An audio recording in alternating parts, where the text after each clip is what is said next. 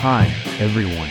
This podcast program title is Radio Rueda, that invites guests to listen to stories. Who are the guests today? It's the start of showtime. はい。では、えっ、と、後半戦ということで、えっ、と、後半戦はですね、山田さんと自転車。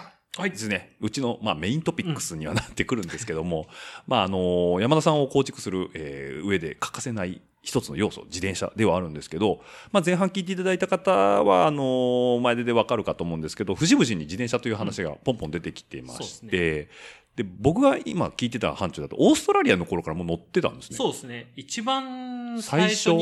えっと、前半で、あの、F1 好きだったってはいはい言ってましたね。はい。あの、F1 で、うん当時僕 F1、うんまあ見始め、ちゃんと見始めたのは多分はい91年とか2年とか、そのぐらい、一番まあピークだ面白いっそうそうそうそう、はいはいはい。その時に、やっぱり、あの、ロータスが自転車を作ってる。はいはいはいはい、ありましたね。クリス・ボードマンとかの、あの、ロータスの自転車。が、はいはいはい。なんてかっこいいフォルムなんだと。まあ、カーボンモノコックで、みたいな、その F1 の技術を使って、うん自転車で、みたいな、自転車すげえな、みたいなうんところから興味を持って、うん。あ自転車乗りたいなと思って、で、はいはい。当時 F1 サーカス見てると、うん。あの、レーシングドライバーうがん、こう、トレーニングのために自転車乗って、うんうん。あの、金曜日からこう、パドック始まって、はいはいはい。で、自転車レースとかやってたんですよね、あいつら。はいはいはいはいはい。あの、みんなでスタッフとよ集まドライバーでチームで、うん。なんか、こう、余興として、イはいはい。ベントとして、あの、自転車レースやってるうっんて。言ってて、で、なんか、あ、自転車面白そうだなとはいはいはい。思ってて、うん。で、当時多分マウンテンバイクも入ってうんきてて、うん。で、オーストラリア行ったら自転車乗りたいはいはいはいなと思って、うん。で、オーストラリアで、何だったかもちょっと覚えてないですけど、うん。自転車屋に入って、マウンテンバイクを買って、なんか通通学とかに乗り回してたのが、はいはいはいうん。多分最初の頃ですあね。あ、じゃあ、オーストラリアで初めてスポーツバイクっていうものそうそうそうがあるんです。それまではこっちはママチャリ。えっ、とね、その前もスポーツバイク乗ってたんですけど、ええ。そんなガンガン乗るっていうよりは、うん。なんか本当に高校生の最後にちょっと買って、もうそのまま放置になってオーストラリアへ行っちゃったっていう感じなんで、あそのまま日本にいれば、それを多分、当時ね、えっ、と、GT のなんかスポーツバイクっぽいのを買ってたんですけど、そのまま行けば乗ってたかもしれないんだけど、うん。それをまあ放置したまんうんま、うん。オーストラリアに行あって、行ってで、向こうで、もう一台こしらえてということですね。はいはい。じゃあ、パースで乗られてたと。そうそうそう。え、じゃあ、えっと、パースでその自転車買われて、あっちでじゃあいろいろ走り回ったんですか？そう。でも、基本的にはまあクロスバイク的な使い方が多くて、やっぱり車もないので、はいはいはい。その例えばフィールドに行こうと思っても、うんなかなかフィールドがどこかもわからないし、うん今みたいにインターネットで調べればいいなんていう時代でもないので、やっぱりで、コミュニケーションがなかなかしづらい、こう、まだ語学力が足りない中で、やっぱりこう、その、うまくこう、コミュニティに入っていくのもなかなか難しいただ自分がひたすらこう、ハイウェイ沿いの、あのサイクリングロードをうん走り回るうんぐらいしか正直ちょっとすることなくて、うんなので本当にその向こうでマウンテンバイクをその当時のシーンのように乗り回してたかっうんていうと全然そんなんじゃなくて、本当にクロスバイクで、みたいな感じでしたね。使い方としてはうん、。そうそうそう。あれ、最初に買ったのはクロスバイクなんですか？えっとね、マウンテンバイクですね。バイクマウンテンバイクただマウンテン的な使い方をせずに、ほとんどクロスバイク的に使ってた。使ってたっていう。ああ、なるほど。じゃあまあ、えー、どうなんですかね、オーストラリアって、まあ、自転車文化ってすごいあるイメージはあるんですけど、それこそカデル・エヴァンスとかもいますしオーストラリアのす強い選手っていうのはいっぱいいてるんですけど、あのーまあ、僕、前でのパース行った時も、うん。サイクリストってすごいいっぱいいはいはいてで、まあ、乗る環境としてはすごいいいのかなと思うんだけど、まあ、街中の移動用そうそうそうそうっていう感じでしたね。うん。で、一番でも衝撃だったのは、うん。その、1996年だと思うんですけど、はい。トラックのワールドカップ。がパースに来る。あ、そうなんですか？はいはいはい。で、それを、世界選手権かな、うん。えーをうん。見に行ったのは自転車競技として、え多分最初にええ。競技をちゃんと、あ、見に行ったんですか？うん。え、ベロドロームがあるんですか？ベロドロームがあって、そこに来るってなって、はいはいはい。で、オーストラリアってやっぱトラックの強い選手もすごく多いので、すごいやっぱりこうカルチャーとして根付いてるんですね根付いてるんですよね、サイクリングって。やっぱりその盛り上がりとか、うん。から初めて見る、まあその、なんていうかなスピードスペアが感はいはいはいと。か、その当時見てたこう、こう、なんていうか、は最新の機材みたいなのが目の前にあうんってすっごいピカピカしてて、うん。そのなんか印象ってうんやっぱりすごい打ち抜かれる感じもありますようんでね。したねう。んまあ、だからといってトラックをすぐやるっていうのはやっぱりなかなかね ねなかなかじゃあじゃあって言ってそれそこにどうやってアプローチしていいかわかんないしですねでもそれは当時自分も写真も勉強してたっていうのもあって写真カメラをまあうん一般席ですけどうん片手になんかこう。うん、撮って。うんあの撮ってみたいな感じで、それを見たっていうのは自分にとってすごい大きな、一つ自転車のこうインパクトとしてはいはいはい。かなり大き大かったきいですね。大きかったですねそうすると、サイクリスト歴ってすごい長いんですね。いやでもね乗らない時期もだいぶ多かったんで あですねあの北海道行ったりとか東京行ったりっていう中ではやっぱりカメラ写真ってものをやってる中でうんはやっぱりほとんど国内で、うん。うんとこの東三河に帰ってくるはいはいはい。まではうん。ほとんどあやっぱりの乗乗ってない機会としてはなかなかいないと。やっぱり結構ブランクは空いてるんで、うん。最初に鮮烈なイメージがあって、うん。自転車やりたいなまたうん。でずっと思ってたけど、うん。やっぱり乗れない機会っていうのが多くって、うん。っていう感じなので、はいはいはい。うん。えーじゃあ、そうすると今度乗る、本格的にまた取り込むってなったのは豊橋。そうですね。のなんで、アウトドアショップですね。えっと、2010年とか9年とか、はいそのぐらいからですね。10年ちょっと前ぐらいですよねそうそうそう。だからやっぱり10年ぐらいはブランクなんだかんだ言って空いて、30半ば、うんうんうん。前半半ばぐらいからまた、乗り出してって感じですよね。り出して、みたいな。はい。まあ、あの、ご存知の通り、新城っていうのは、フィールドとしては、サイクリストフィールドとしては、すごい魅力的な道がいっぱい。ありますよね。うんで、その、最初、まあ、じゃあ再び乗ろうってなった時は、どちらかというと、競技側なのか、あ普通にあ、の、もう本当にサイクリング、ロードバイクを買って、自転車をやりたいなっ。ていう感じで、はいはいはい。本当にもう一回乗り始めたって感じでうすね。だから何かこう競技としてシリアスにやりたいとか、あうんそっちの道へ進みたいとかそういうのは全然全然なくてじゃあもう本当にサイクリストとしてツーリングだったりとか。自転車を楽しみたいと思ってうん乗り始めましたね。あ、そうなんですね。うんで、まあ、こここで僕と山田さんがちょっと知り合っていく中で、まあ、新城遊びに来てくださいよっていうのを、はい。まあ、あの、お誘いいただいたんで、えっと、何回か来させてもらって、えっと、アテンドしてもらったことも何度もあるんですけど、本当に、あの、信号がないんですよね。あ、まあそうですね。そうですね。そうですよね。うん。で、信号もないし、車ももう奥行けば行くほどどんどん少なくなっていくんですけど、うん。ちゃんとその、ご飯を食べるとか、うんあの、休憩するとかっていうスポットはもう本当に点々とあって、その、なんていうんですかね、全然こう、何にもない、辺境の地っていうわけじゃないんですよね。ないですねちゃんと人が営んでる中で、その、集落と集落をつなぐ道っていうのがすごい綺麗にできてて。愛知県はね、道がやっぱりね、綺麗ですね。だって、こう、自治体の財政状況としてそこにすごいウェイトを置いてるんですよね。そうそう、やっぱり県道は綺麗に整備されてますしうんね、やっぱり、うん、やっぱり車の、車文化の街なんで、やっぱり道路のね、維持管理状況はすごくいいので。そうですよね。うんで、えっ、と、あと、それと、まあ、このラジオ聞いてる方なんか特に好きな方多いと思うんですけど、林道っあていうのが蜘蛛の巣のように、そうですね。いろんなところに張り巡らされてるので、うんまあ、あの、非常につなぎやすいし、いろんな道も、えー入っていきやすいところもあるんですけど、あのーまあ、ここで、えーちょっと話が少し飛んじゃうんですけど、まあ、ちょっと山田さんが、えっ、と、僕にその新城の道を教えてくれたっていうのがあって、僕はプレステージを東海でやりたいって言われた時に、はい。まあ、何個か候補があったんですけど、うんまあ、ロケーション的に一番いいのが新城じゃないのかっていうので、うんえっと、ラファプレステージ新城っていうのを、うん。えっと、1年半ぐらい前ですかね。に参加させてもらいましたよ。はい。山田さんも、最初持ってって、うん。まず山田さんにやりたいんだけど っていう話で。どっか場所ないですか場所ないですか？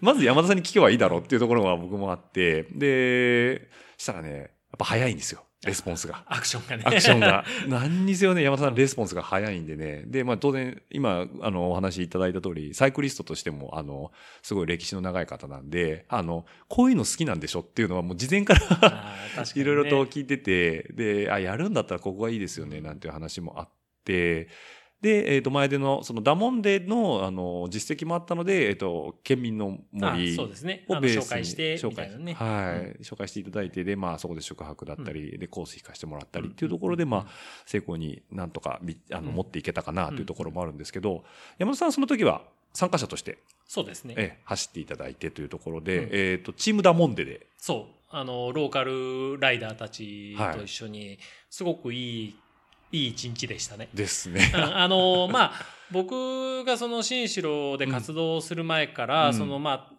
ラファのジェントルマンズレースと言われてた頃から、はい。はいうん。そういう遊び方、んっていうのが新しい、まあ今で言えばちょっとオルタネイティブなこううん遊び方的なものとして、うんこう、レースだけじゃないよね、うん。みたいなところで出てきた動きを知ってる中で、はいはい。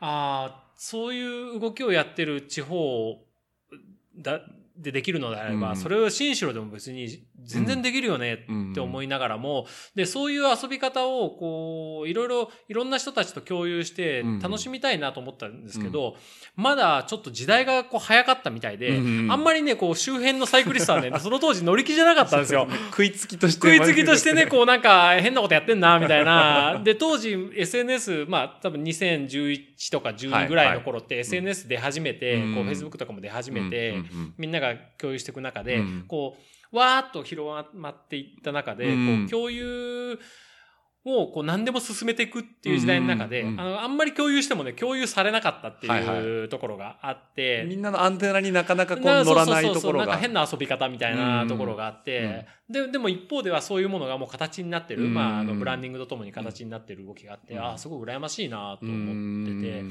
で、で、新城でそういうスポーツの活動、スポーツに関する活動を始める中で、うんうん。まあ、いつかうんそういうものが、うん。こう、この地にも来てくれて、うんうんそういうフィールドとしてみんなが魅力的だよねって言って、うんこの場所を見てくれて、うんっていう時が、いつか来たらいいなとうん。思ってる中で、ん。そういうお話がいただいて、うん。で、それを自分で、まあ、参加者としてはいはい。も走る。それもうん自分たちのそのローカルのうん。仲間と一緒うん。に、それを走る楽しさっていうのは、うん。やっぱりちょっと特別そうですよね。なものでしたね。うん。うん。それはとてもいいいい経験をさせてもらって、なんか、とても幸せな一日だったような気がします。あのー本当にプレステージをいつか東海に持ってきて、新城でやりたいっていうのが僕の中でどっかしらにずっとあったんで、あの、山田さんに関しては、あの、どっかで一回走ってもらわないかんなっていう僕の中の。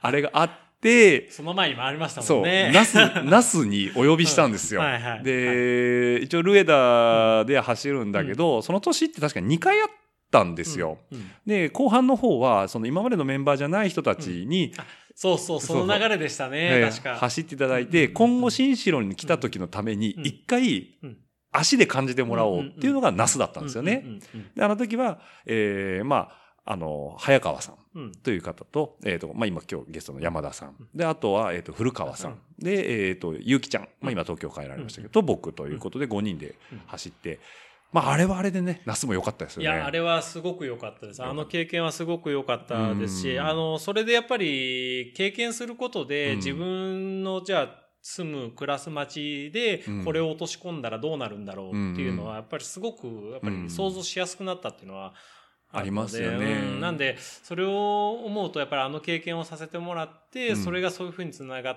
てっていうのはうん。すごい自然な流れで良かったですね、うん。本当にいい経験させてもらったと思ってますそうですよね。うん。まあ、そこで、あ、こういう空気感かっていうのでイメージがついて、うん。で、だから僕も相談してから、あの、形になるまで早かったんですよね。うん。うん。あ、ここでいいじゃん、ここでいいじゃん、うん。どんどん話があって、うん。で、それを、すごいこう、体現してたのが、あの、アフターパーティーの会場が、ああ。の、半屋根の、大きい屋根があるんだけど、屋外みたいなところを、まあ、うんパーティー会場で、うんうん。で、あれしかも山田さんの提案でケータリングとかでい。いんじゃないのかってはい紹介するよって言ってくれて、で、来ていた、実際にあの、声かけていただいて来ていただいたケータリングの方たちもすごい手際が良くて、もうガンガン、まあ、量多すぎて料理余っちゃうぐらいの 量があって、あと、県民の森さんも、その、やっぱりサイクリストを迎えたことって、あれだけ大量のサイクリストを全然迎えたことってなかったんですけど、やっぱり、あの、皆さん、その、まあ、一般のその、なんていうこう、来場者さんのモラルが悪いってわけじゃないんですけど、うん。やっぱりあの、みんなすごくいい、いい方でというか、うん。その、やっぱりこう、嫌な顔せず、こう、うん楽しく自分たちでしてくれる人たちだっていうことで、またやってくれないのって言うから、いや、まああれはちょっと一回限りのもんなんで、なかなかあれなんですけど、また機会があったら、あの、そういうソーシャルイベントも作りたいなとは思ってるんで、なんていうことは、今でも時々ね、その、またああいう自転車やってくれてもいいんだよ、みたいな感じのことは言ってくださるので、やっぱり向こうとしても、その受け入れる側のとしても、あの、すごくなんか驚きというか、いい形で受け入れてもらったみたいで、うん、すごく良かったと思います。そうですね。施設側の方、担当の方にもすごいよくしていただいて、まあ、こっちから打診すると、基本的にはいいですよと。じゃあ一緒にどうやったらそれがやれるか、一緒に検討していきましょうっていうスタンスで受け入れていただいたんで、すごいやりやすかったなっていうのがあって。なかなかね、こう、県もほろろっていうとこ 結構、結構多い、多いですからね、公共施設関係とか自治体関係は、なんか、ええみたいな、何それみたいな感じで、結構ね、まあ、そういう意味で言うと、新城市なんかはやっぱり15年も前から新城ラリーみたいなモータースポーツのちょっと特殊なものを形にしたりだとか、トレランのイベントだとか、やっぱりスポーツノウハウ、スポーツに対する窓口のそのノウハウがやっぱり深いんで、うん、そんなにこう違和感がないんですよねそういう話持ってても。ね、なんであのな何ですかトレイルランニングってとか。な何ですかみたいな話っていうのはやっぱりないし、うん、逆に僕もあの行政側に入ってその行政の担当の人だとか、うん、その行政の自分に興味を持ってくれる周辺の方たちを、うん、こう自転車ってこういうもんなんだよとか、こうやって遊ぶんですよこの人たちっていうことをこう地道に地道にこう、やっぱり種まきをして、で、実際その人たちに会うと、あ、なるほど、山田君の言ってたことってこういうことなんだね、みたいなのを実際にイベントを通して体現化させていくことで、その人たちが納得して、あ、なるほどね、こういうこと言ってるんだって、ああ、なるほど、なるほど、あ、分かった分かったって言ってもらえるような、こう、種まきはずっとこう、知らない人に向かってしてる中で、ああいうイベントがポッと出てくると、それが体現化されると、あ、なるほど、こうなるのか。これのことを言ってたんだね。言ってたんだ。で、そこに来る人はこういう人たちで、ああ、なるほど、納得、みたいな感じのところを積み重ねてきてたので、余計にそこら辺の親和性っていうんでしょうかね。は、多分、ど、かなり自治体の中でも高い方かなとは思ってるんで。でねうん、まあ長年、その、まあ、先駆者の方たちが、こう、地元に対してそういうアピールをしてきていただいた結果、その、まあ、今回で言えば、そのプレステージ新城っていうのは、非常にこう、好意的に受け入れていただいて、で、今でもさ、そのように言っていただけるっていうのはすごいありがたいことだなと思いますので。いろいろなスポーツだもんでも、それからその後起こったアクションに関しても、比較的どうやったらできるかなっていうのを常に考えるっていう意味では、いや、そんなの無理だしっていう言葉が、まあ、まずもって出ない時点が、やっぱりなかなかその他の自治体とはね、やっぱり全然違うアクションなんだろうなとは思ってるんで。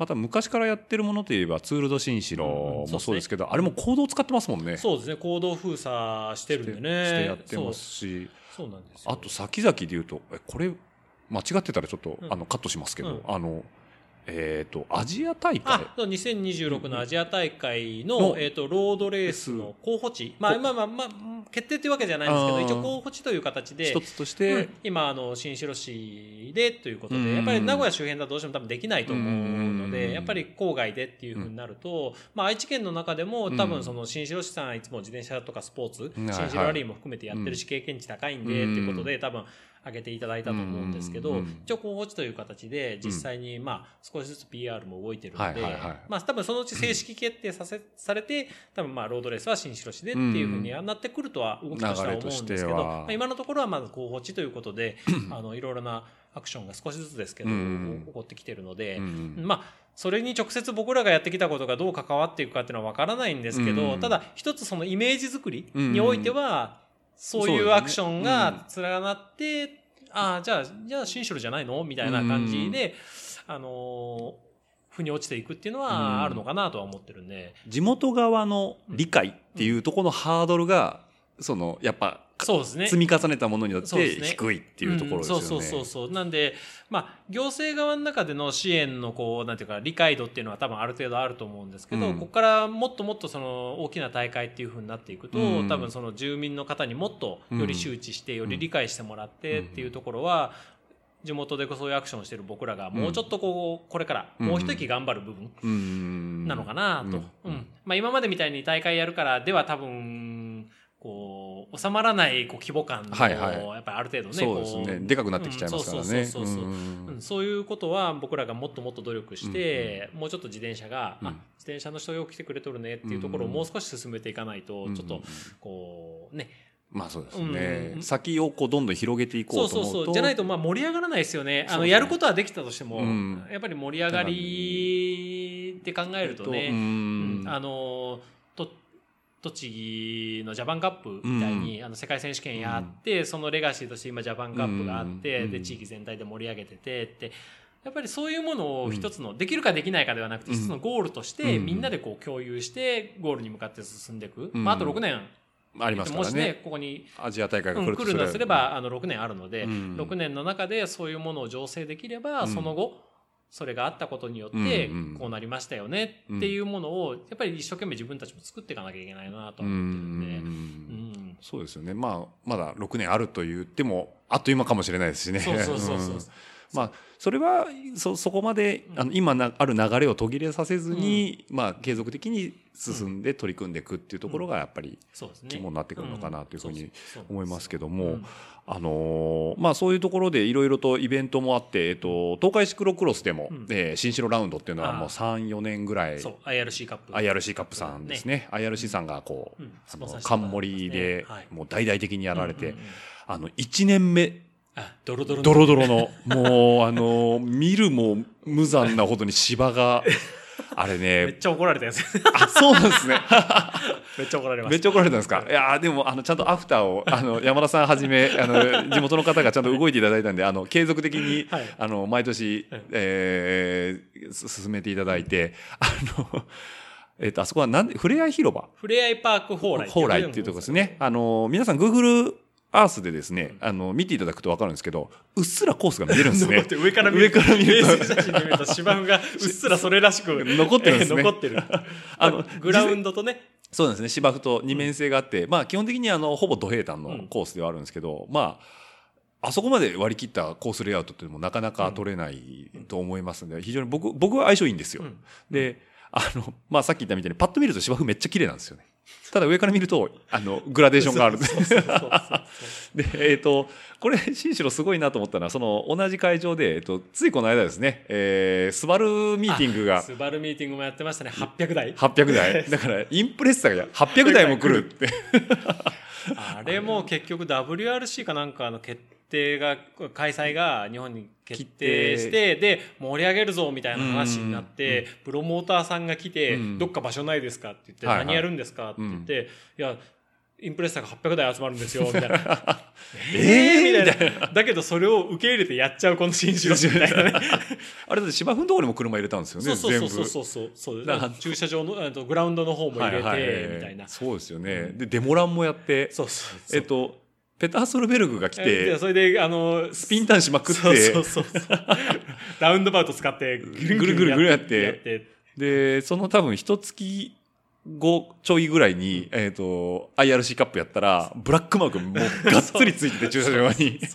おこれがペターがつけたやつかっていうなんかあれをねなんか最初はねいやそんなスピンダウンとかパフォーマンスやらないからみたいな嘘ばっかあり。そうなんだみたいな感じで やっとるしみたいな。はいはいはい。ちょっとセントラルラリーの流れでやられたんですよね。そうそうそうそうそうはい岡崎でねプレイベント的なことをやって、でそこの盛り上げで新城でもみたいな、ってことですよね。うん。なんでまあそういうスポーツアクティビティに対してまあ非常にえー幅があるというか、まあね。まあ受け入れるキャパを持っている新城市っていうのはまあ今皆さん聞いていただいて痛感したかなと思うんですけどあのマウンテンバイクフィールドもあるんですよね。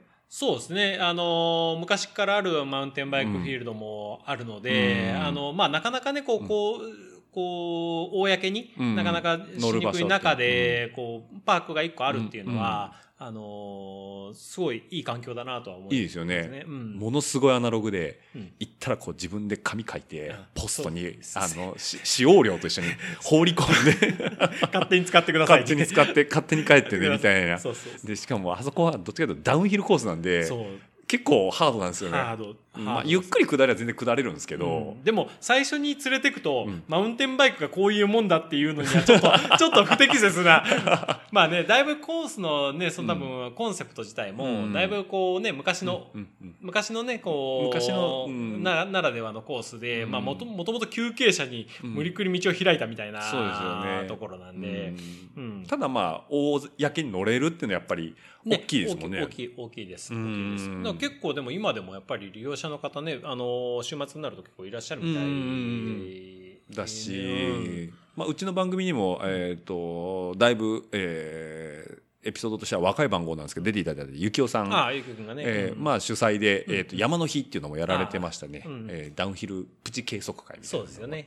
やったりとか。あと、はいエンデューロのレースなんかもね。ああ、そうですよね。エンデューロシリーズもはいはい。確か来てると思うので、うん。なんか割にね、意外と、意外となんかずっとあり続けてる。うん。で山田さんもマウンテンバイク乗られてそうですね。の、えっとあそこでアデラだかうん。らアデラ、今の話してたのはアデラですね。そうアデラマウンテンバイクバイクコース。ね。の方とかも走られてて、うん。だから結構地元の方は皆さん知ってる道場所なんですかね。マウンテンバイカーからすると。マウンテンバイク地元のマウンテンバイクの人からするともう全然知ってるコースで。すねだから地元の人は意外とでも知らなくてあそこにああいうコースがあるってそのマウンテンバイク乗らない人だと。そう乗らない人だとやっぱり知らなくて、ああるんだみたいな感じそうそうそうなんですよねなんですよ。結構老舗コースですよね。で超老舗ですよね。ですよね、うん。だって僕昔買ったあの A 出版のえっとバイクバイあれ？A 出版さんはどっちだ？バイクラの方なのかな、うん。これ間違えると怒られるやつですね。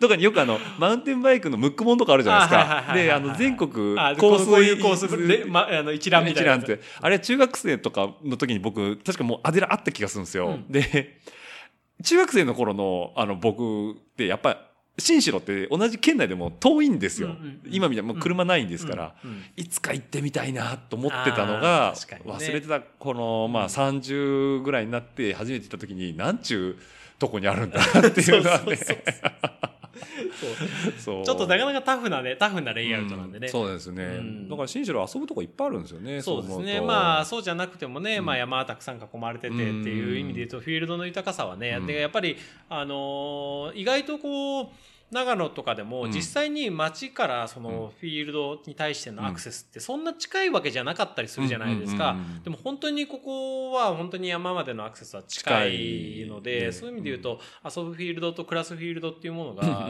割に接近した状態の中でうんまあトレランにしてもまあマウンテンバイクにしてうん。もまあなかなか遊べるところがすごく多いそうですよね。のですごくいい,、うんいい環境だなっていうのは改めて、うん。うん思います。どのバイクのジャンルでもかなり遊べますからね。ロードだったら山越えてすぐ三日日とか、うん。あの海の方も出てうん。また山帰ってきてもできるし、うん。マウンテンバイクでも遊べるしうん。トレイルランニングやっても遊べるし、川もありますからね。川も川遊びもできるし、うん。あのーサイクリングマップ作りましたよね。あライド新城ライド新城マップ、うん。はい。なんであのーまあさっきの出たあの新東名の新城インターができたことによって、まあ関東から特に関東からのアプローチがすごいしやすくなって3時間あれば来れるんですよね。であの IRC カップ先ほどのシクロクロスの IRC カップも、うん。やっぱりあの他の東海クロスの大会と比べてもやっぱりアクセスがいいっていうのがあるみたいで、うん。やっぱり結構関東からの参加者がやっぱり来てもらえてくださったりとか、うん。あと浜松方面のシクロクロスの皆さんがね、はいはいはい。あのやっぱりこう、うん。名古屋まで毎回行くのはちょっと出れないよっていう人でも、ここを開幕戦として、うん。東側の。そう新城出てくださったりとかするので、それはすごいやっぱりありがたいいいですよね。うん。なんでそういうちょっとまあ関東東側の方とかに来ていただけて、かつそのまあ3時間で来てもらって、うんうん。で、まあ、走るところいっぱいあるんで、そのライドマップをまあ活用してもらって、そうですね。あれウはい。ェブ公開してるんですか、ウェブも公開してます。あしてますね。で、えっ、と、ライドウィズ GPS とかに落とせるようにも、うんあの、データ公開もしてるので、うんまあ、落としてもらってもいいです。し。もうねライドウィズ GPS のデータを用意してるって時点でね だいぶカルチャー色強いです。でもね、それ驚きなのが、ええあの、スポーツ、そのうち、新城市役所の中にスポーツツーリズム推進課っていう、はいはい。まあ、スポーツを観光として扱うようなセクションがあるんですけど、そこの担当者の人が、いや、ルートラボが、うん。あの、3終わるよと。月で終わるんで、山田さんなんかちょっと、あの、なんか次の何かこう、フォーマットないですかね、みたいな。ちょっと調べといてくださいよって。ああ、やっぱりライドウィズ GPS ですかね？みたいな。ああ、じゃあそれでデータ作りましょうよ、みたいな感じで。まあ作りやすいですしね、あれも。し逆にその話がええ行政レベルとして普通にできる時点がすごいですけどね。そうですよね。じゃあ、ライドウィズ GPS いいんじゃないですか。あ、じゃあそれにしましょう、みたいな。でこガーミンも作った必作ったりする必要ありますかって「あでもガーミンはガーミン使ってるユーザーじゃないと」って言ってインターフェースが合わないんでみたいな話した時に「ああなるほどね」みたいなうじゃあとりあえずパブリックなところで作って、GPX データ落としてもらって。そうそうでみたいな そういう話が普通にできる時点がなかなかこうで本当にそのスポーツツーリズム推進課のセクションの人たちも、で役所ってやっぱり移動とかあるじゃないですか、はいはいはい。なんで突然来たりする人も当然いるわけじゃないですか、うんうん人事異動で、もうみんな普通に自転車乗ったりだとか、うん。その自転車買って、うん。じゃあやってみますわみたいなうん感じで、はいはいはい。普通にサイクリストになってくださってたりするので まあトレランやり始めたりとか、はいはいはなんかそういうとこのなんかこうどうせやるなら楽しくやらないともったいないよねみたいなうん。ところがあのまあ役所役所の全てのセクションがそうだとは言わないですけど、少なくとも自分たちが楽しんでないと、うん。この人たちには絶対楽しさが伝わらないってうんうん。分かった人から順番にうんうん。自転車買ってみたり、うんトレランやり始めてみたりっていうところで、うんやっぱり少しずつそういう人が変わっていくっていう中で、うんこういう新城のうんそういうアクションが生まれてきてるのかなと思うと、うんやっぱりこうやっぱりカルチャーは当然人が作っていくものなんで、やっぱりああいう人たちの変化っていうのが、うんサイクリストがサイ自自転車のことに興味持つのは当たり前だと思うんですけど、サイクリストじゃない人がうん。サイクリストになる瞬間をたくさん見るみたいな。はいはいはいはい。あ、だからこう変貌してく るそうそうそうそう。すると会話がだんだんできるようになってきて、うんそのさっき言ったデータの話でも、うん。言えばピンとくるみたいな、うんそれからあのユーザーのこうここだよねっていうツボが分かってくる、はいはいはいはい。乗り手側の視点を持ってくるってことですよね。大体こうサイクリングマップでも、うん。なんかこうなんて視点がずれたサイクリングマップってまあまああったりも時々するじゃないですか。時々なんか、うんこれ誰用に作ったのみたいな。ここ通すのみたいな。そ うそうそうそう。とか、こんなに情報がありすぎると、情報硬すぎて、もう、はいはい。なんか、追い切らない。わかんないよみたいなのじゃないところを。ただ気持ちいいところをそうそう引いてるってことですねっていうところの勘どころが伝わるっていうのは、やっぱりすごいことだなと思うんで。ちなみにこれあの聞いてもらってる方がこうじゃあ新城に遊びに行きたいなと思ったら、あの例えば多分ほとんどの方車で来られると思うんですけど、はいはいはい。デポってどこにしたらいいんですかね？新デ城インターで降りたら、、ねえー、と新城インターで降りて近くにすぐあのモックル道の駅っていうのがあるんですけどさすがにちょっとモックル道の駅はいつも混雑状態が続いているので、まあ、あの先ほど言ったふれあいパーク蓬莱だとか、はいはいはいはい。それからまあ新城市役所の駐車場だとか公共施設系の駐車場は多分どこでも止めても問題ないと思うのでね。まあ、道の駅にだけはちょっと止めないでほしいかなってき、うんまあまあ、止めちゃう方もいるんですけど、うんまあ、そこはねあの、まあ、それぞれが考えることなんですけど、うん。まあ、できれば道の駅を外してもらってっていう感じで、はいはいはい。あのー公共施設を近くの公共施設にしてもらうと、ん。比較的止めやすい、うん青空の駐車場とかあったりするので、はいはいはい。うん。じゃあまあ公共施設であれば比較的こうちょっとそんな肩身狭い思いしなくても全然全然大全然丈夫かな。全然です。であのライド新城の結構あの発着の拠点になってる桜淵公園とかは、はいはいはい。とか新城総合公園とかは比較的あのキャパでかいですもんね。キャパでかいし駐車場もしっかり完備されているので、うん。そういうところ止めてもらうとうんいいかなと思うんですけど、そうですよね、うん。もう総合公園に至ってはあのはい。それこそツアー、えー新城の、えー、何でしたっけ？ツールド新城の会場でもありますし。あと新城ラリー。新城ラリーでもね走ってますね。場でもあの新城市役所はあの止めたらすぐこれヤングキャッスルであ、ヤングキャッスルありますね。はい。べはい。なんで、まあ、寄ってもらえれば、あの、オープンしてる時であれば、寄ってもらえれば、あの、情報とかね。そうですこね来てもらえれば全然うん大丈夫です、ね。だからもう困ったら山田さん山田さんいるって言ってこう そうです。あの、初めて新城走るんですけど、みたいな感じで。そうですよね、うん、来てもらえたらと思うんですけど。そうですねでまあや余談なんですけどヤングキャッスルはあの RCC のパートナーカフェでもありますので、そうですね。はいなぜか。こあれコーヒー半額なんでしたっけ？そうそう。あの黒いかえっ、と、もしくは何か、何かしらサービス。サービスが作って、あの黒いカードを出すとですねああ、そうそう。あの、見せてもらえるとですね。はいあの、ミス、あの前回ね、うん。あの、ラジオにも出たミスタさんなんかは、い。いつもランチだとコーヒーは大体こう、セットで頼まれるので、まあちょっとちっちゃいアイスクリームとか、うん。デザートを逆にサービスで出させてもらったりとか、うんあの、型にはまらないサービスで何かしらサービスをすると。そうですよっていうね感じで。うん。なんでそういう拠点としても使ってもらえるっていうところで、うん。まあ、サイクリングターミナルに近そですね。比較的ねあの最近だとその浜松方面のお客さんというかその、うん。サイクリストの皆さんうん。が浜松出て、一山越えて、うん。ヤングキャッスルでご飯を食べて、うん。また折り返していって、うん。ちょうど100キロぐらいぐらいな感じなので、うんちょうどいい中継地点点で、うんもう気軽に入れるし、っていうところでうんすごく利用してくださって、うん交流の場としても使っていただいているうので、ん。なんかいいですよね。ありがたいなと。あのーこれは、えっ、と、まだちょっと通れるかどうかわかんないのと、新城市ではあるかどうかわかんないんですけど、えっ、と、ダムができるじゃないですか。ああ、はいはいはいはい。えっと奥に。ああ、はい、はい。何ダムでしたっけ？えっ、と、設楽ダム。設楽ダムでしたっけ、うんうんで、えっ、と、ダムに沈む道があるんですよね。ああ、そうですね。もう通れないですね。もう、もう通ダメになっちゃいましたっけ？もう工事、うん。はあの、始まって、あそこ通れなくなっちゃいましたね。ああ、そうですね。今、ね今通れて今後通れなくなる予定っていうのもないんですかね、もう？えっ、と、もうね、あそこの、その道の先に、えっ、と、ダムができるので、ええうん。あ、のーそうなんですよ。う。はいはいはいはい。そう、なんで、もうあそこはね、今ね、完全、完全封鎖です。封鎖なんですねあーじゃあ去年のね、多分、冬ぐらいに封鎖になっちゃったはずなので、そうですよね。なんか僕ね、最終日に行こうと思ったら、ね雨予報だったんですよ。で、やめようと思って起きたら晴れてたんですよ。うん。もう今更 みたいなねそうなんですそうなんですよね一回なんかあの、んビデオも撮りましたね。あ、ビデオも撮りましたね。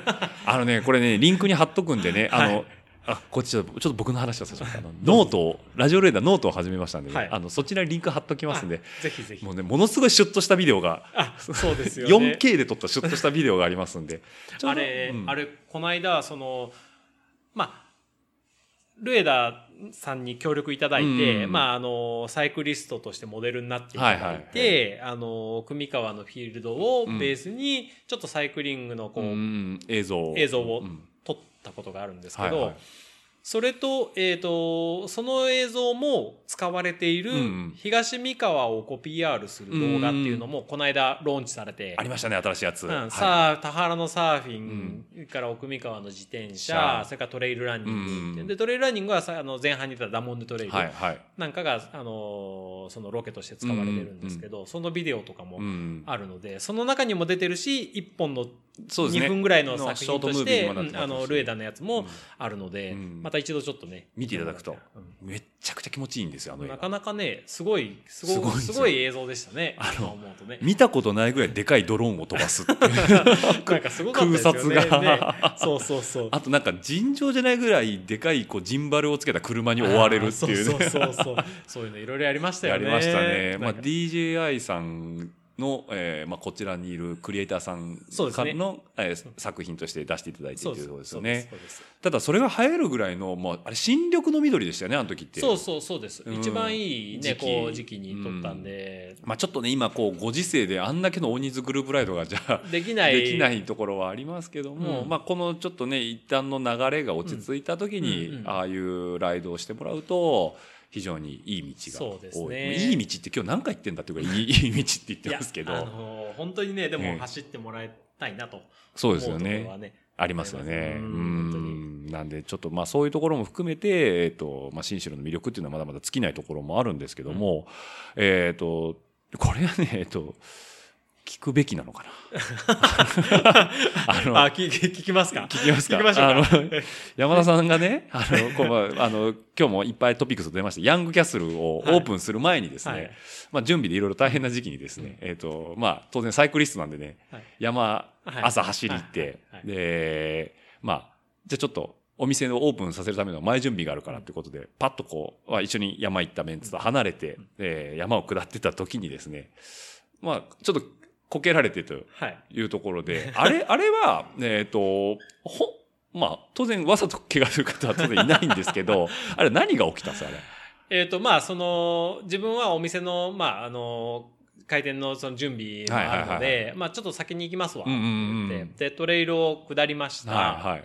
で、林道に出て、うんあ、じゃあもうこれでと思って、うんうんーっと帰り道を走ってたら、うんうんうんちょっと濡れてるところがあって、はいはい。そこにフロントタイヤを多分取られて、そんなに速度、まあ多分出てなかったと思うんですけど、で、ちょうどたまたま、うんうん。えっ、と、その前の週うに、ん。えっ、と、このまあ、同じ奥三河の、うんその豊根村の茶臼山っていうところで、はいはいはいはいあの、4時間耐久レースっていう、うんまあで、あの昔からやってる4時間耐久レース、マウンテンバイクの。カントリーモーニングさんの、カンモさんのはい、やつですね。あってはいはい。それに出たまんまの状態のマウンテンバイクで、うん SPD がついてたんですよね。はいはいはい。レース仕様になってたんレース仕様になってて、で、まあ、ペダル変えるのめんどくさいから、まあまあいいや、今日は SPD でいいやって言って、SPD で出ていって、えで、フロントタイヤを取られて、はいはいで、多分バイクがそのままうんペダルがついたまんま、はい一緒に、宙に投げ出されさ れてて、そして、ハンドルのエンドと、うんうん。えー大腿骨で、はいはい。ああ、そういうことですか。路面に叩きつけられたと。はいはいはいはい。そし、て、大腿骨天使部が真っ二つに折れるっていう。もう、痛い。アクシデント聞いてても痛いですね。はい。で、ああ、バイク大丈夫かなと思って、バイクに寄ろうと思ったら、あれ？動かないぞ。最初に一回バイク大丈夫かなっていうのは、やっぱりサイクリストとして坂なんですよね。そうそう、あっと思って瞬間にザーってなって、で、多分叩きつけられて、はいはい。で、バイクが、まあ当然足から離れて、離れてで、2メーターぐらい前かな、うん。バイクが落ちてたんで、うん。あ、バイク大丈夫かなと思って、うん。たら、あれ？やけに痛えぞ、これ。これ、あれ？動かないぞ、足が、みたいな。で、指先を動かすと、指先は当然神経があるんで、うん。あの、こう、あ、指は動くけどうん。足が動かないな、って。うん体勢も変えられないな。あ、これ、これいつもの、いつものこけたやつとはちょっと違違ううぞ、ぞみたいな感じで。あれバイク心配だけどどうしようどうしようどうしようってなってる間に、すげえ痛えすげえ痛え思い出して、そのまま動けない。動けないんですよでね。あどうしたらいいかなって言ってとりあえずん。冷静になって、はいはいはい。あそのお店の準備手伝ってくれる方にうん。まず,、連絡まずメールをして、うん。でたまたまでもそれが電波のあんまり良くないところであ局所的に局所的に山の中で電波はいはい。がちょっと悪いところで、うん。かろうじて立ってはいる電波が。うんうんなんで、とりあえずメールで、なんか、ここけた、いけない、なんか、頼むみたいな。う んで電報みたいな 電報みたいな長文だとこれデータで送れないなと思ったから。電報で。そうそうそう。で、電話してもつながうん。ら、ブツブツに切れちゃういし、これはまずいなと思って、で、なんか、気を失、多分すごく痛かったと思うんで、うん。気を失わないように、なんか、とりあえずなんか、写写真とか撮ってみたりとか。あのありましたね。今風ですよね。あの今風ですよね。事後報告で、Facebook に投稿された時に、なんか空を写してる写そうそうそう。真かなんかをあれは仰向けになって、今度逆に仰向けになったら動けなくなっちゃって、体勢がもう痛くて変えられなくなっちゃって、あの、あ、これ、まあ、空の写真でも撮っとこうかはいはいはい自分が起こせる範囲で足の写真撮っとこうかとか。はいはいはい、ってってて、うん。で、あれでも困ったなーって言って、別れたグループもうん。最後はそこを通るうん。はずだったんで、はいはい。あこりゃあ、あのグループが降りてくる3、40分は、こう、耐えないといけないなと思って、まあ、いつかでも来てくれるから、うんその見つかんないっていうような怖さはないですよね。かったんで、あ、発見はしてもらえるだろうないと思ったけど、で、一応そこのグループに向かってもうんメールを打ったりとか、電話を一応着信だけでもつけといて、はいまあ一応なんかあったぞ的なことはあの、知らせようと思はいってで、してたら、なんか向こうの方から、なんかこう、なんか口笛が聞こえてきて、で、口笛口笛聞こえてきて、なんかこう、あれ？みたいな、なんかこう、まあ、げ幻聴かな？幻聴かな？みたいな痛いし、幻聴かなと思ったら、あれ？なんか犬と一緒におじさん歩いてくるな、みたいな。まさか、ですごい、へ僻地っていうか、その、うん。普通人が絶対散歩してないようはいなはいはい。ところうで、ん。そんなまさか散歩の人がうん。そこに来るなんてうん。思わない場所なんですよ。地元だからうん。そこがどういう場所か分かってるじゃないですか。あれ？と思って、ん。まさかの散歩来る人なんてこんなとこおるか？と思って、そしたら、おい、大丈夫か？とかって。うんうん。で、いや、散歩来たらお前なんか横たわっとるじゃん。どうしたんだ？みたいなこと言われて。はいはいはいいや、自転車でこけちゃって、うん。でちょっと動けないんですよね。って言って、うん消防署を呼んでくれて、はいはいはみたいなんで、今日救助が始まって、はいはいはい。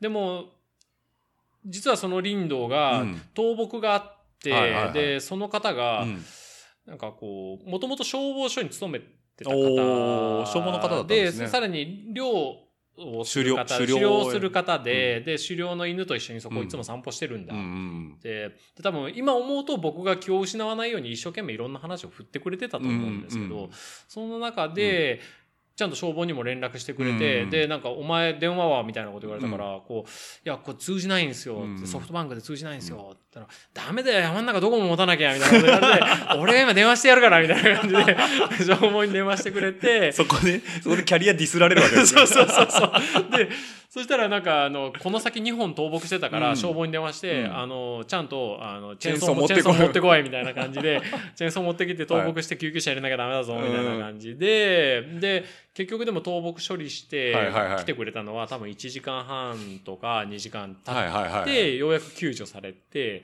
指示が的確。それでようやく助けていただいて、みたいな。あで、そこからもう運ばれて、て、そう。で、そのまま入入院入院、検査、手術。うん。でもう、あ、もう多分これ、あの、あ、うんうん折れてますんで、すいません、みたいなはい感じはいはい。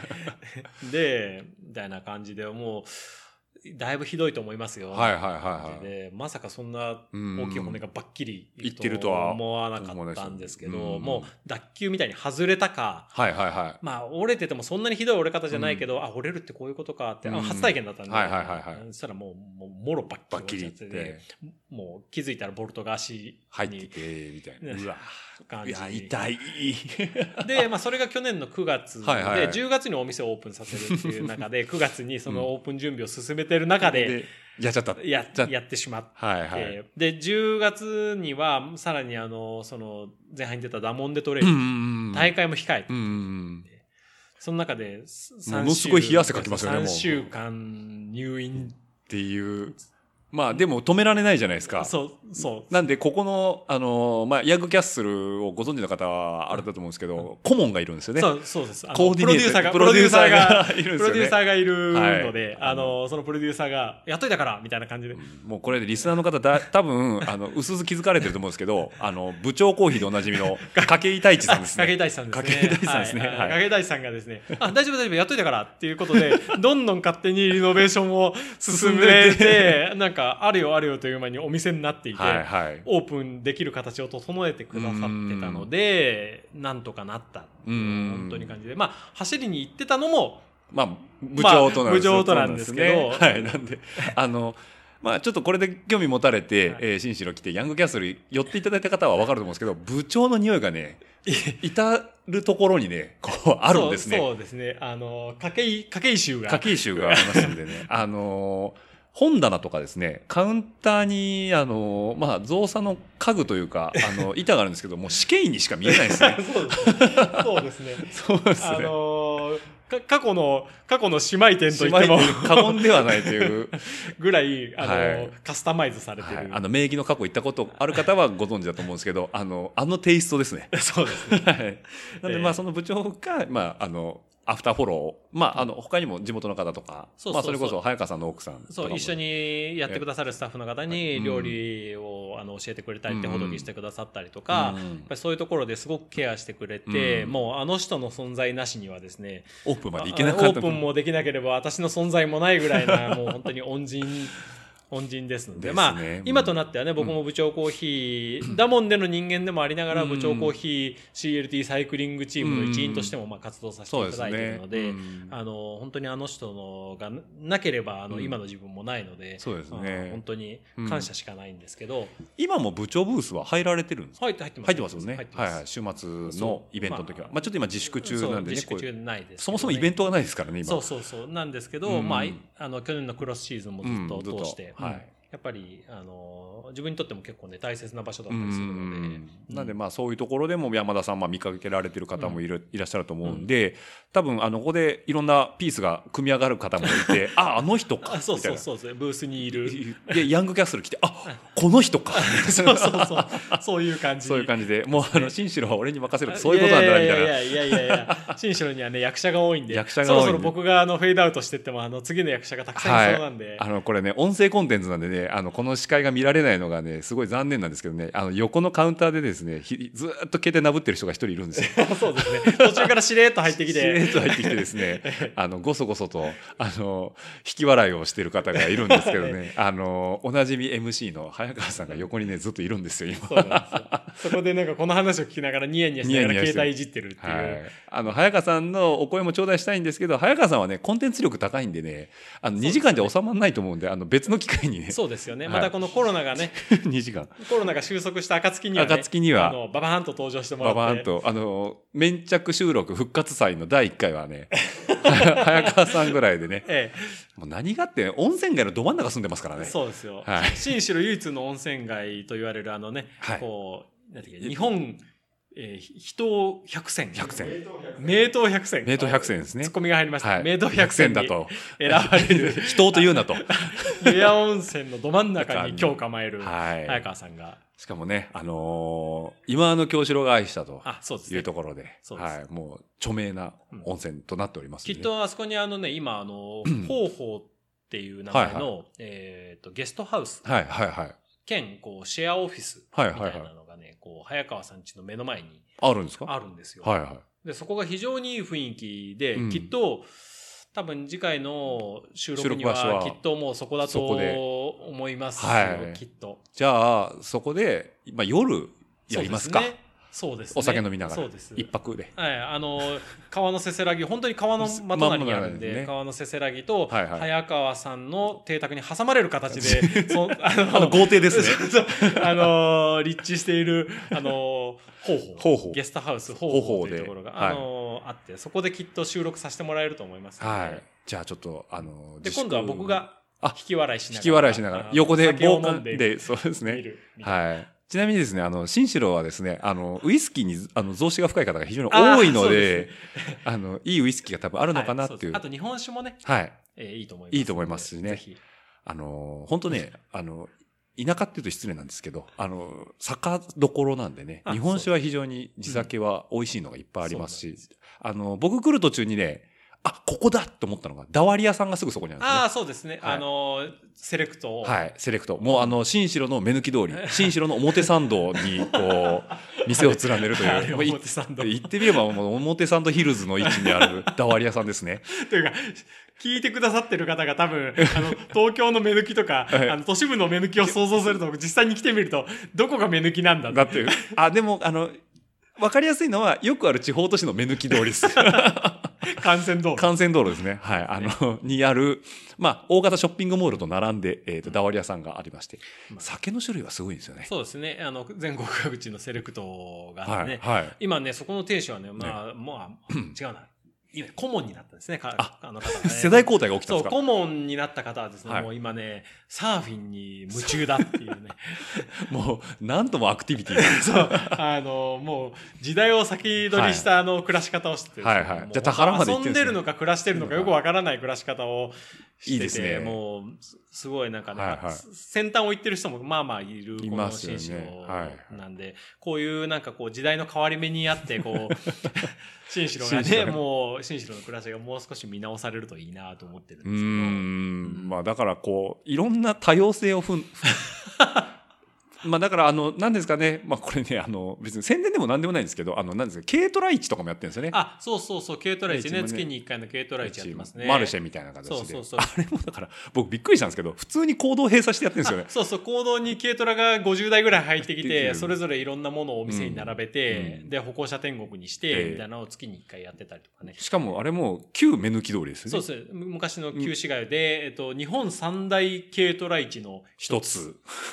日本三大軽トラ市って何なんだってあと二つどこだって話なんですけど。えっと、熊本だか大分とどこだったかな、はいはいは静岡の辺じゃなかったかなああね確かね、そうそう、ある。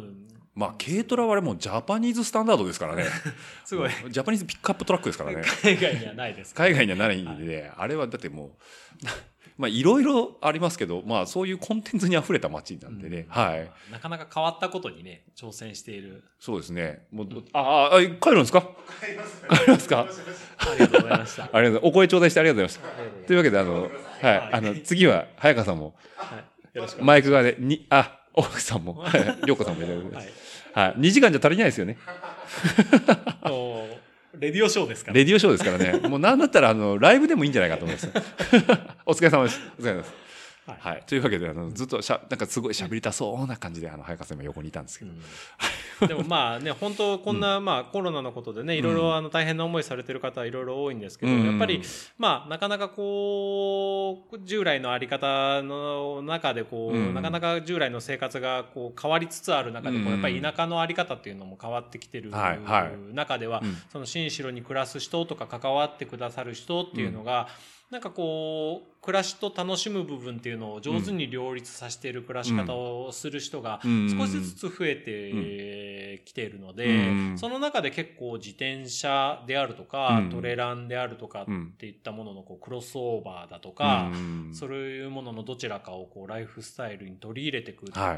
ながら仕事をする。っていう方もね、結構やっぱりこう、増えてきてたりもするので、うん。少しずつこう時代のニーズとその田舎のあり方っていうものが、ちょっとずつこう、一つこう、スポーツとかトレラン自転車っていうものをキーワードにして、こう少しずつつながり始めてるのかなっっていうのはすごく感じて、で、そこにあるこうアクションっていうものが、その従来のその大会を中心とする、うん。まあいわゆるこう、誘客や、うん。そういった集客のための、うんその興行ではなくて、うん。もうちょっとこうライフスタイルにに近い日々の中で例えばマウンテンバイクに乗ってちょっとトレイル走りながら、暮らしをうん。当たり前に行うみたいなところが、うん。なんかこう自然と調和してきてやってる方が意外と多いので、うん。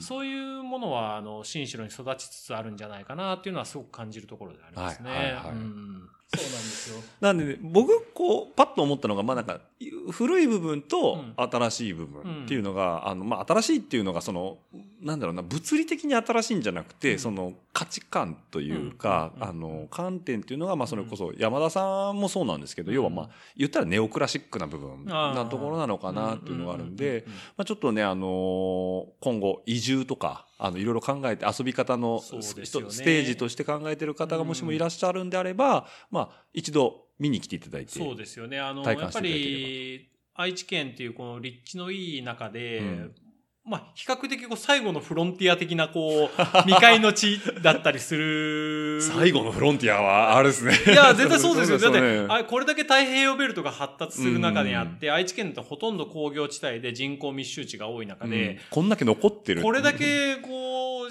逆に言うと人口がいなくって、うん。自然が残ってる中で、うん。まだまだ全然手つかずな状態で、かといって新東名ができたことで、うん。名古屋まで70分、東京まで考えても3時間かかるかかからないかっていう立地の中で、環境とこう暮らし方みたいなののバランスが整ってる。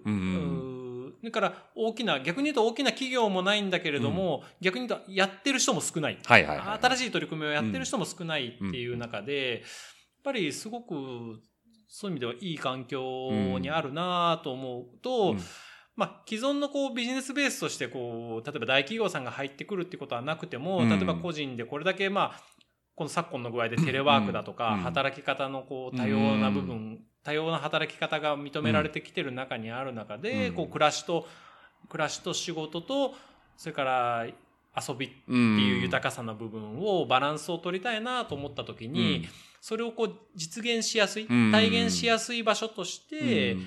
何かこう利便性とバランスを兼ね備えたっていうところでは、うん。すごくこう可能性がある部分なのかな、ライフ、ライフワークバランスが非常に取りやすいですよね。うん。のかな、特に自分で何かスキルを持たれて、あのーいい環境を探されてるっていう方、うん。うんまあ、あの、企業に、こう、雇用されてという形で、うんこう、バランスを取ろうと思うと、まあ、うん。当然大企業や仕事っていうものは現在とても、まあ、多くはないので、そういう意味ではそこに依存しようと思うとどうしてもできないんですけど、うん。自分でできるからいいですよっていうタイプの人にとってみれば、うん非常に自分でどんどん何でもできるっていうば立地条件にあると思うので、なんかこう、そういう人たちがうん、こう、何かのスキルを持って、うん。まあ、ダブルワーク的にとか、あー何かかける何かというような働き方や暮らし方を持って、こう、入ってきてもらえるには、すごくこう魅力のあるうん。部分なんじゃないかな。で、その中にまあ自転車っていうものが、こ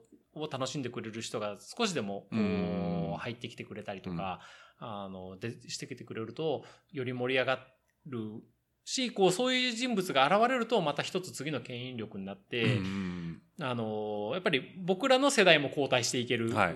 し、はい。で、交代しないと僕らの次の役割もね、できないと思うんで、うん逆に新しい人が入ってきてくれれば僕らは支える側に回ることができるので、うん。そういう人たちが活躍できるように自分たちが環境を整えて、こう、次の面白いアクションが生まれていくっていう風にならないと本物にならないので、うん。そこのこう、世代のリレー的なものが、次の世代の自転車を楽しんで暮らしたいと思ってる人たちと、こう、なんか繋がっていくと、うん。僕らがやってきたこともさらにこう消化していくっていうか、こううん。いいのかなと思うと、なんかそういう部分の人たちがうん、こうちょっと興味を持って、こう入ってきてもらえると、うんもっと活性化していくうし、まあ次の面白くなっていくんじゃないかなと思っててうん。るるのがあるので、で、まあ、なんかこういうのって、こう、街づくりの話になっちゃうんですけど、うん。こう、人口を増やそうと思っても、みんな、ね、こう、引く手はまた、どこの市町村も過疎になってくると、うん。人口、来てくださいようん。っ。て、こう、とにかく、うちの町に住んでください、来てくださいって言うんですけど、まあ、そんなのどこでもやってるし、どこでも全国人口が減ってる中で、うんそんなみんなやってる中で増えるわけないので、だから逆に言うと、なんかその活躍する、活躍できる人の割合、うん活躍、こう、こんなステージでこんな風に活動してか、活躍してみたいと思う人たちの割合を増やすことはできると思うので、うんそういう人たちが少しずつこう関わり始めてくれると、うん全体的な人口はへ増えなかったとしても、うん。その町町の活力っていうんでしょうかね、うん。熱量を落とす方が問題だと思うので、うん。絶対数よりもやっぱりその活力そのものが落ちていくっていうことの方が多分問題だと思うので、うん。逆に人数は少なくてもちゃんと活力が維持できるうん。こう人たちとの連携が取れる方の方がうん。やっぱりいいかなとも思うんで、うん。そういう中で何のコンテンツもない人が田舎に興味を示すってなかなかないと思うので、まあスポーツうんだったりとかっていう、うん、スポーツを楽しんでみたいっていう入り口からこう、うん。そういう人たちが興味持ってくれるといいなとはうん。ま思ってますね。まあビジネス側の話で言っちゃうと、そのた特にフリーランスの方なんかだと、うん。まあそのロケーション的な話しちゃうとそれこそ高速道路もまあ目の前なんでうん。っていうのと、あとまあ浜松にも、えー、と新幹線止まりますし、うん。豊橋も止まります豊しだから動きやすいしまあうん言ったらアマゾンもモノタロウも次の日には来ますから。あそうですね。ロケーションそういう的に意味では離島僻地ではない。離島僻地ではないんでうん、なんでまあそういう新しい拠点をちょっと考えてるって方がもしもいらっしゃったあとら、意外と、うんあれですよ、最低労働賃金が高い。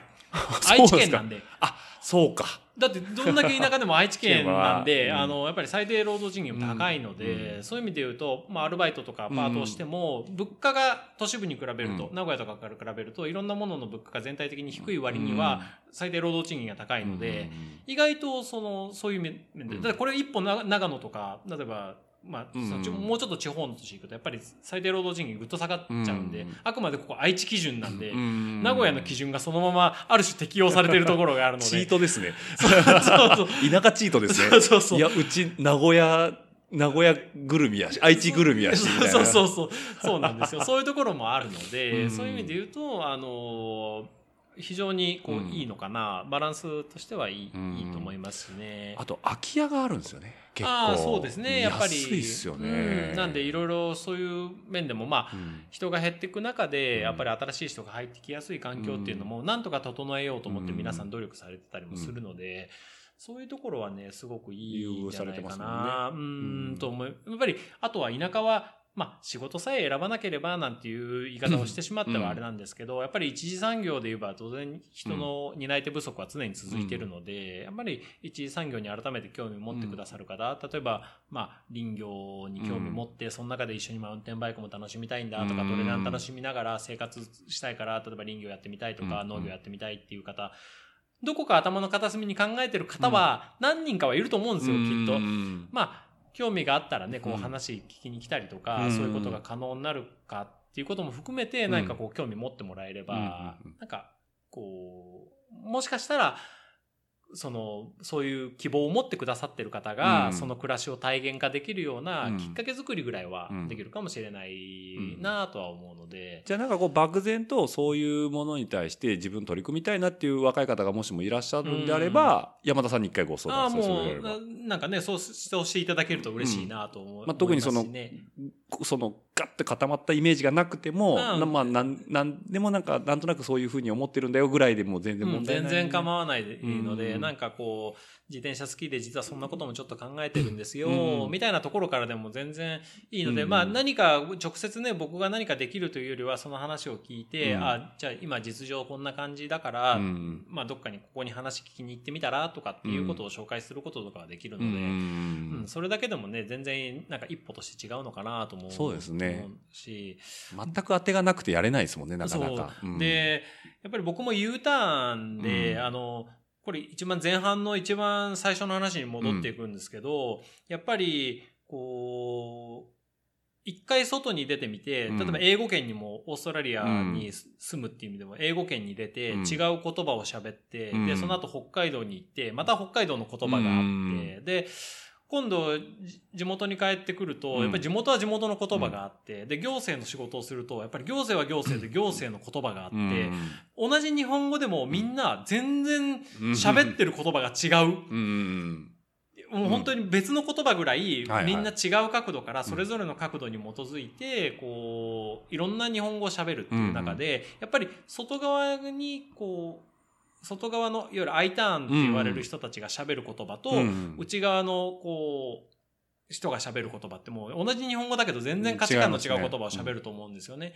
で、実はやっぱりそういう中で通訳がいないと、うんうん。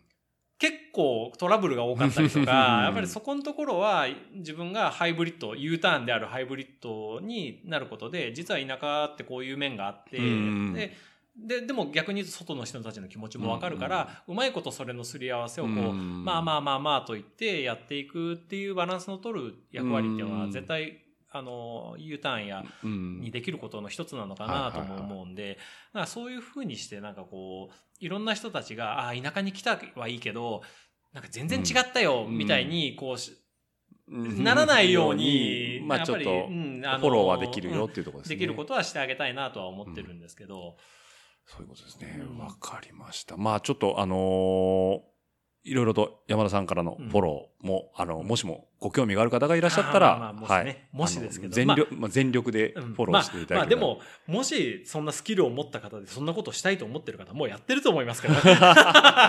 いや、わかんないですよ。もしかしたら、あの、なんか、もやもやしてる。要は、こういう今、ね、あの、ちょっと世界情勢がまさかこんなことになるとはと思ってる方がいるかと思うんで、これを機にいろいろ考えがねにね。ここで感じて、うん、っていうこう違和感を持ってる方がもしもいらっしゃるんであれば、まあ、働き方の見直しだったりとかっていうのもあるのかもしれないですね。そうですね。僕も6年前にやっぱりこう地元に帰ってくるときに、うん。その最初の前半で言ったその国が作った制度を作って市役所の中で仕事をするなんていうことは、想像もしてなかっうん。うん。たんですね、うん。そんな暮らし。でそれを経て自分が今このその東海のこういう、まあ、スポーツというかうん。自転車も含めたスポーツシーンの中でこんな風にうん。こうなんか話してくださいよなんて言われる立場にその当時なるなんて 思ってもみなかったんで、はい。どんな暮らし方になっていくかっていうのは本当にわからないので、うんそういう意味で言うと、新しいこう価値観を持った方がうん。田舎にどんどん入ってきてくれることで、うもちろん難しい面もあるんですけど、うん。そういう化学反応がないと、うん。やっぱりこう、変化って多分イノベーション的なものって起こらないと思うので、やっぱりそういう人たちがどんどんちょっとずつでいいから関わってくれると、あの移住なんていうのは一番最後のハードルでいいので。ちょっとずつ関わってくれて、うん。なんか結構新城って面白いことやってるよねっていうところからでもいいんで関わってくれて、こ実はこんなことやってみたいんですけど、うん。ちょっと新宿できないですか？ねおおっち君がそれこそプレステージやりたいって言った時に、うん。あ新宿でできないですかね、うん。って言ってくれたように、うん。何かこうそういうイノベーションがねこう、うん。違う要因をも、うん。によってもたらされてまたこう一つああ想像もしなかった角度から来たな。伸びてったなみみたいな感じになってくれると、うん。こう面白いなと思ってるんですけど。ね。まあ、なんかこう、もしも今後催し物とか、あの、動きを考えてる方にとって、じゃあちょっとフィールドとしてどうなんだろうかなとかっていうところの、うん。まあ、い一つの案として考えていただければというところもあるかと思いますね。そういう人たちがたくさん関わってくれて、できること、できないことも含めて、うん。あの、いろんなこう意見を交わしていくってことがやっぱり、こう、その先を作っていくってことだと思うので、なんかそういうコミュニケーションをたくさん取れる人たちがたくさん関わってくれるとうん。嬉しいなぁとは思ってるんですよね。思ってます。まあそこのハブにも、このヤングキャッスルがまあなるのがなれたら最高ですよねうん。なんでまあそういう立ち位置っていうか、まあそういう場所に山田さんはいますので、あのー そうなんですか。と僕は思ってますし、あのーレアキャラじゃないんで、山田さんは。あの、ヤングキャッスルに来れば、ああの、ねえエンカウントできますんで、大体。うんあの、某、某コーヒーの大将はお店に行ってもなかなかエンカウントできないんでね。そうですねねははぐれメタルみたいなもんなんで そうですね。でもすぐ逃げられちゃう。すぐ逃げられちゃう倒せないみたいな でも倒せると経験値いっぱい入ってくるみたいな。山確かに。山田さんはここでちゃんとエンカウントできますんで。あーそうですね。はい。そんなにあの、怖い人じゃないんで大丈夫です。まあ、このエピソード聞いてくれた方は多分、あの、その辺は重々わかるかなと、あの、人間性は、あの、感じ取ってもらえるかなと思いますんで、あの、ラジオレーダー始まって以来のすごい真面目な回ということで、ね。あ、そうなんですか？そうですよ。あ、そうちょっと社会派なんで。僕もね、あの、久々に酒飲まずに収録してますんあでね。最近ね、最近社会派売りにして社るんで会派を売りにしてるんですね。はい。あはい。の、これからの世の中にどうむ、はいどどうう向き合っていくのかっていうのやが、あの、社会、社会派なんで。多分ね、山田さんね、そのうち本出しますね。出さない、出さない。本出さない。あ、文化、文化的で文化的ですからね。そうそう。ノートに書き綴ったやつをこう、ちょっと、あの、修正して、一冊の本あたりにこう、地方創生、最後のフロンティアみたいなでもうだ、だぶん、だぶんすぎてダメですけど、本当 まあ、あの、少しでも、あの、文化とスポーツがこう融合するとね。いいですね。うん。はい。まあ、あの、思いと引き出しは非常に多い方なんで、あのぜひとも 山田さんに興味が湧いた方は、あの、ヤングキャッスルの方来ていただければ、はいますんで。お待ちしてます。じゃあ最後に、まあ、あの、告知や、なんかおすすめなんていうところなんですけど、まあ、今のが全部、新城はおすすめですよ、ではあったんですけど、2, 時間を総出とした2時間のおすすめだったんですけど、なんか、あの、何でもいいです。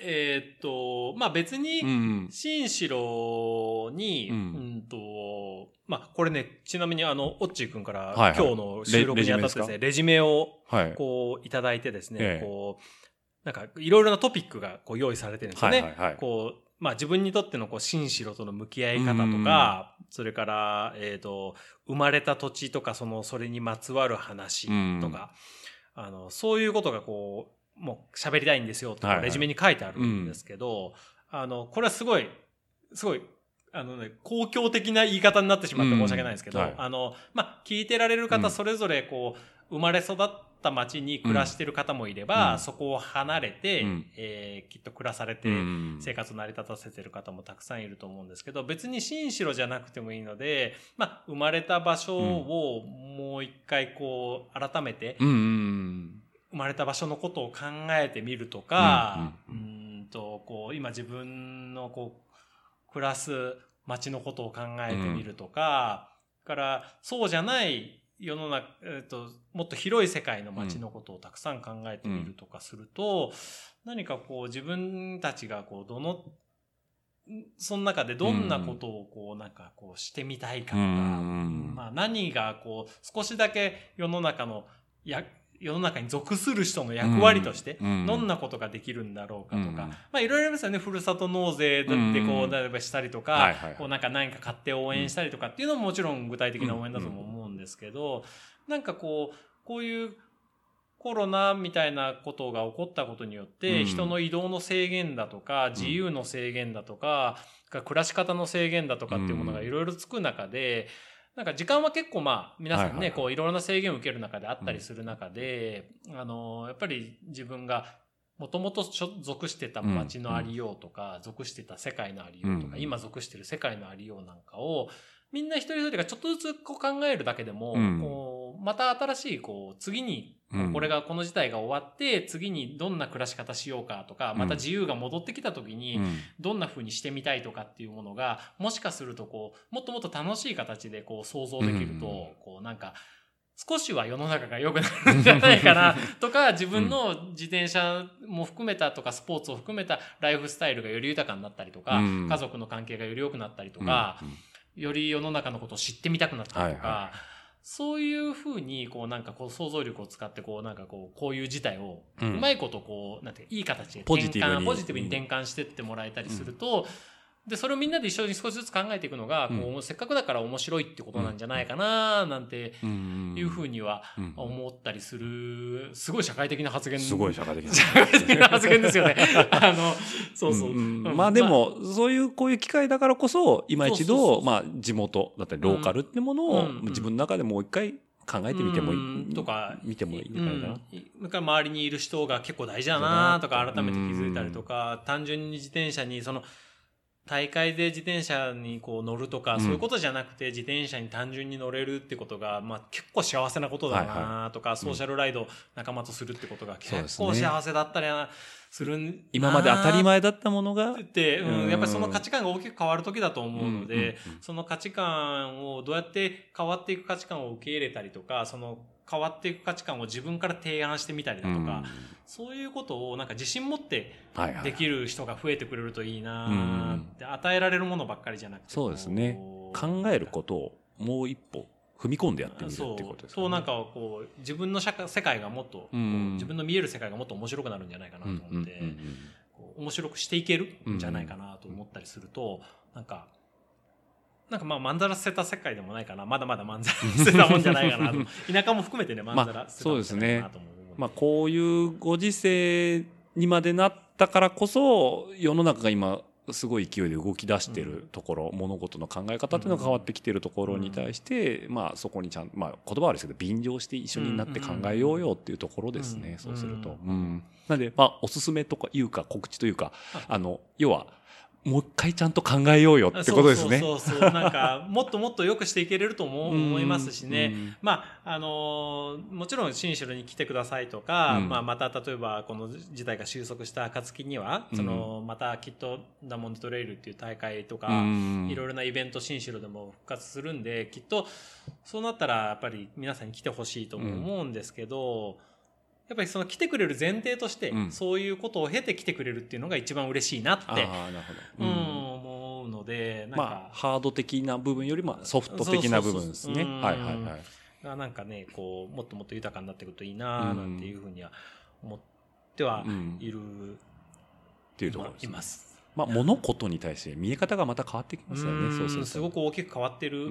日々、それこそ、変わっていくと思うんですよ。ちなみにあの、ヤングキャッスルは申し訳ないんですけど、あの、まあ、このコロナウイルスの影響で、まあ、あのー、5月の10日までは一応自粛、自粛休業ということで、あの今日から休業に入らせていただいてる、うん、18日から入らせていただいてるん。ですけど、正直自分がこう、じゃあ、20日ぐらいか、休業して20日後にまたお店を開くってなった時に世の中どうなってるんだろうって想像つかないん。で、本当にそのまま順調に開けるのか、収束に向かってるのか、そういうことすらわからない。で、これまでなかったと思うんですよ。うん、20日後の未来を想像できない世の中。ないですね。うん、でもそれが想像本当にできないかもしれないっていう世の中になってるんで、うん、なんか、もうちょっとこう、やっぱりみんな一人一人がちゃんとこう自分なりにできることをしてみたりとか考えるってことを真剣にしないと、やっぱりなんかそういう時期に来てるのかなっていうのはすごく感じてるんで、なんかうまく5月の10日に再開できる世の中であってほしいとも思うし、なんかその時にできるだけポジティブに再開して、またこう来てくれる人を受け入れられたらいいなとは思ってはいるので、うんじゃあまあその暁には、うん、っていう感じですね。うん、はい。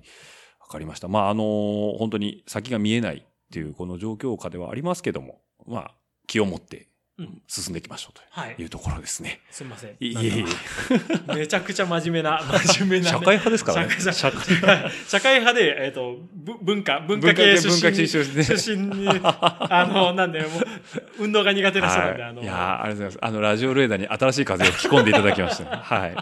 なかなかね、ないですね、こういう会話。大体みんなね、デロデロになってね、いや、あれがね、これがね、なんて話が多いんでね。あの、これをみんながどんな風に聞くのかがすごく興味があって。僕もね、リアクションがちょっと怖いですね。荒れるんじゃないか これはね、期待されてるのかどうかわからないですね。あまあ確かにそうですね。じゃあ、僕ね、正直、あのそんなに、こう、毎回、ルエダラジオをしっかり聞いてるリスナーでもないん。で、あの、その、長いトークの中での最後のぐでんぐでんの顛末までほとんど聞いたことがない、ね、いやいや、もうろくなもんじゃないですよ。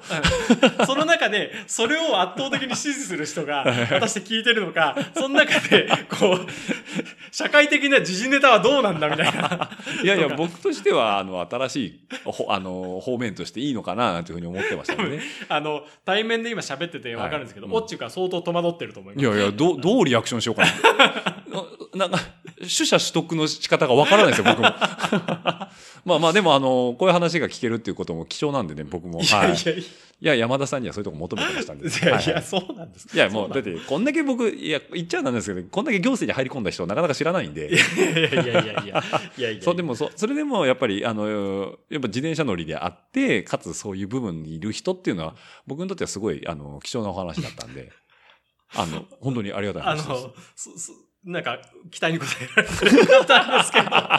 いやいや、全然、本当にありがとうございます。もう、あの、すいません。ただね、あの、何が一番困ってるか、どうやって締めようかなって今。そうですよね。そうですよ。いつもどうやって締めるんですか？いつも、いつもまあこんなもんかな、いや、まあ。まあまあ、あの、そうですね。はいあの、ちなみに、じゃあ、あの、次へのね、はい。あの、これで今後、ルエダラジオがどんな風に、はい。あの、録音されて、はい。どんな風にあのメディアとしてうん。引き続き発信されていくのかはちょっとわからないですけど、はい、はい。僕の次のあのリアルなバトンは、はい。あの先ほどね登場した対,、対面で録音する時に登場するといった、はい、はい。あの早川正和さんはい、早川正和さんが。ね僕をここまで押し上げてくださった、はい本当に立役者の一人、はい、はい。大切なパートナーですけどえきっとあの彼がこの僕のえはい。どう締めたらいいのかわからない話を、再び西部から、西部から再開して、あの、きっと、あの、エンディングまで導いてくれると思いますので、あのーその時のエピソードを交互期待ということで。交互期待ということで。はい。はい。あのー早川さんに、はいこの、この後の、そうですね、はいバトンを渡したいというところで渡したいと思いますはい。まあ、あの、遠隔収録はちょっと今後もチャレンジしていこうかなと思いますけど、まあ、粘着収録っていうのはまた今後、早川さんがこのバトンをね、どうこの空気感を持っててくれるかっていうのは、私も期待しておりますので、早川さん、聞いてますか？はい。よろしくお願いしますね。バトンが今投げられましたよ。はい。すいません。あの、よろしくお願いします。はい。というわけで、はい。じゃあ、この辺で締めさせていただきたいと思いますんで。はい。では、えっ、と、番組のですね、感想やフィードバックは、えーハッシュタグ、ラジオルエダ、えーハッシュタグ、ラジオルエダなどで、えっ、と、まあ、インスタグラムや、えーツイッターなどで、あの、ご感想いただければ番組作りの方に参考させていただきたいと思っております。またですね、メールアドレス、えー、チーム r u e d a 名古屋 gmail.com の方でも、えーと、ご感想の方を募集しておりますので、えーご意見等いただければ私が小躍りして喜びます。で、えっ、と、あとは収録の、えっと、雑感だったりとかですね、えーまあ、今日出たようなトークの内容なんかをですね、あの、まあ、ちょっとまとめさせていただく場所があったらいいなということで、ノート、ノート、ノート？ノート。ノート？あ、普通の方でいいんですね。だと思いますけど。えーあなんかこじゃれてるんで、ノート？とか言わないですね。ノートですね。NOTE、ノート。はい。の方をですね、えー始めました。遅いっていう、もう今更かノートって言われるかもしれないですけど、あの、ノートの方も貼ってますんで、あのーこの詳細の方にリンク貼っておきますので、えーご興味ある方は一度覗いていただければと思います。あの、ヤングキャッスルのですね、えー生かした内装が、写真を貼ろうかなと僕は思っておりますね。そこやかしこにですね、あの、ピーピーうるさい、えー、鶏。あとですね首をつった鶏とかですね。あとですね、あの、あれは中根くんのジャージなのかな、はい。えー、愛さんの頃の中根くん、と日報の頃の中根くんということで、もうサイクリングカフェな要素。あと部長のチャンピオンうんジャージもありますし、はいはい。あのーそういう雰囲気もちょっと写真の方でご紹介できたらなというふうに思いますので、ノートの方のもチェックしていただければと思います。はい。というわけで、えっ、と、あとは山田さんのリンクの方もですね、あのー貼らせていただきまして、あのー素敵な写真で綴られるノートの方も、はい。はい。はい。リンクを貼らせていただきます。と動画ね。動あ動画ですね。動画あのー、新城の、えー奥見川の紹介動画と、あと、あのールエダの、はいえーすごい、なんだろう、シュッとしたシュッとした。空撮も含めた動画の方も貼っておきますので、ぜひとも見ていただければと思いますので、そちらの方も合わせてよろしくお願いいたします。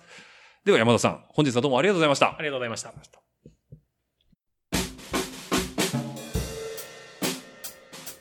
ご視聴ありがとうございました。ご意見ご感想は、team.rueda 名古屋 gmail.com までよろしくお願いします。次のエピソードにて、またお会いできることを楽しみにしています。その時までごきげんよう。では、また。